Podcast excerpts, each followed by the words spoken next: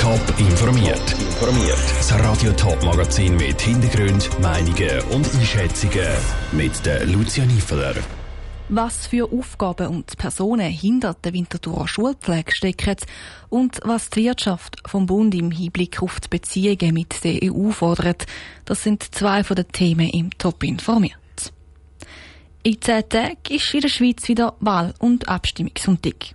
Zur Winterthur werden dann der Stadtrat und das Stadtparlament neu gewählt. Es gibt aber auch die Wahl für die Schulpflege. Doch was ist genau die Schulpflege und warum wählt die eigentlich das Volk? Janine Gut hat beim Stadtrat Jürg Altweg nachgefragt.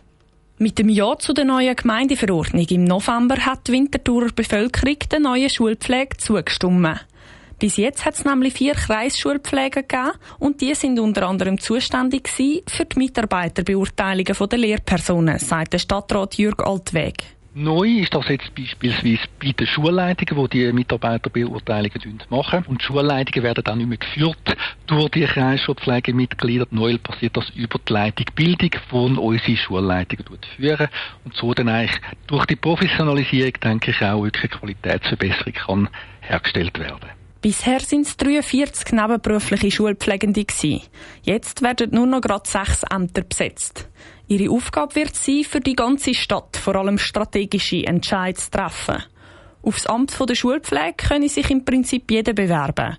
Eine Parteiangehörigkeit sei auch nicht vorausgesetzt. Also müssen jetzt auch nicht unbedingt nur ausgewiesene Experten sein. Es ist sicher gut, wenn es deren dabei hat in so einem Gremium. Aber dass eigentlich die Ämter durch unsere Bevölkerung kann abgedeckt werden, also gewählt werden, wie aber auch Personen eigentlich aus der breiten Bevölkerung können kommen. Das fand ich auch gut so. Die Entscheidungen, die in der Schulpflege umgesetzt werden, gehen ja vor allem aus Volk etwas an. Darum wähle ich aus Volk die Schulpflege, sagt der Stadtrat Jürg Altweg weiter. Die Schulpflege ist ein Amt, wie das zum Beispiel auch der Stadtrat ist, ein Exekutivamt.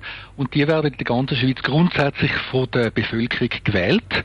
Eine Ausnahme ist der Bundesrat, aber das ist eine von den ganz wenigen Ausnahmen, sonst werden die Ämter durch die Bevölkerung besetzt. Obwohl die Schulpflegekandidaten nicht unbedingt in einer Partei angehören müssen, sind das aber die meisten. Das ist vor allem so, weil es hilft, seine Ansichten zu vermitteln und auch Wahlunterstützung aus einer Partei zu bekommen. Der Beitrag von der Janine Gut. Das Amt der Schulpflege entspricht etwa einer 50%-Stelle. Die meisten Kandidierenden arbeiten nebenbei noch Teilzeit. Neben der Schulpflege wird aber eben auch noch der Stadtrat gewählt. Und da stellt sich auch der SP-Stadtrat Nicolas Galladay wieder zur Wahl. Sein neues Konzept in der Sozialhilfe ist bis über die Stadtgrenze heraus bekannt worden. Er hat nämlich durch mehr Stellen in der Sozialberatung die jährlichen Sozialkosten insgesamt können senken Im siebten Teil der Radio Top Serie zu den Winterthurer Stadtratswahlen wird der Nicolas Galladay näher vorgestellt. Nora Züst.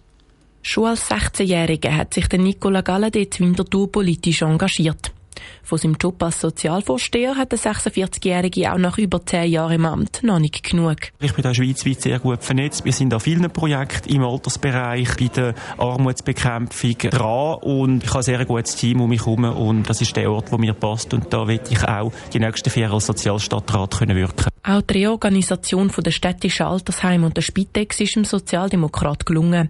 Der Nicola Galladay weiss auch gerade ein weiteres Projekt, das er bei einer Wiederwahl direkt anpacken würde. Wir haben ein ganz wichtiges Projekt, das einen parlamentarischen Vorstoß gibt, dass man investiert in Menschen, die noch keine Ausbildung haben, dass man da Nachholbildungen macht, dass man Investitionen hat in Menschen in der Sozialhilfe. Der Nicola Galladay ist in Felden Winterthur geboren und aufgewachsen und schon mit 22 ins Stadtparlament gewählt wurde.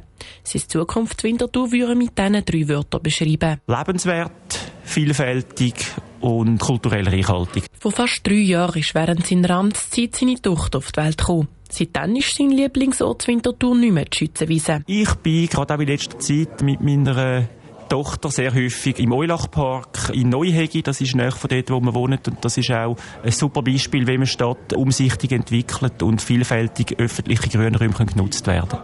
Der Nicola Galladay im Porträt von der Nora Züst. Bei den Erneuerungswahlen am 13. Februar treten alle sieben amtierenden Stadträtinnen und Stadträte wieder an. Drei bürgerliche Stadtparlamentarierinnen und Parlamentarier wollen einen Sitz im Stadtrat erobern. Eine Übersicht von allen Kandidierenden gibt es auf toponline.ch.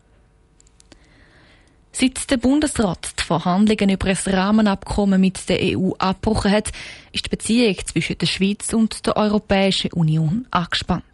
Das kommt vor allem die Wirtschaftsgeschwüren über. Darum ist die Beziehung auch im Zentrum der Jahresmedienkonferenz vom Wirtschaftsdachverband Economy Suisse gestanden.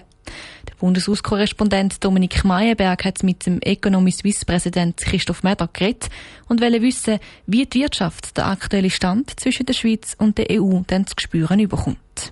Die Folgen der Wirtschaft sind jetzt in den ersten Ausprägungen spürbar. Wenn Sie die Medizintechnikbranche nennen, hat die bereits aufgrund von Massnahmen, die die EU angeordnet hat, Probleme, ihre Produkte wie bisher in der EU anzupreisen und zu verkaufen.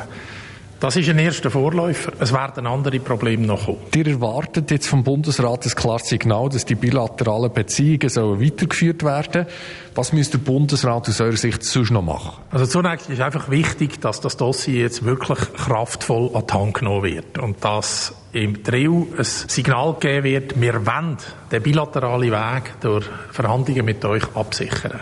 Und dann muss der Bundesrat für sich eine Strategie zusammen stellen. Er muss die Bereiche, wo er kann und will verhandeln, muss er definieren und das Vorgehen für sich planen. Und das ist jetzt zeitlich einfach dringlich. Christoph Meder, reden wir über die internationale Steuerreform von der OECD und der G20-Staaten. Der Bundesrat will die Mindeststeuer von 15 Prozent auf das Jahr 2024 einführen.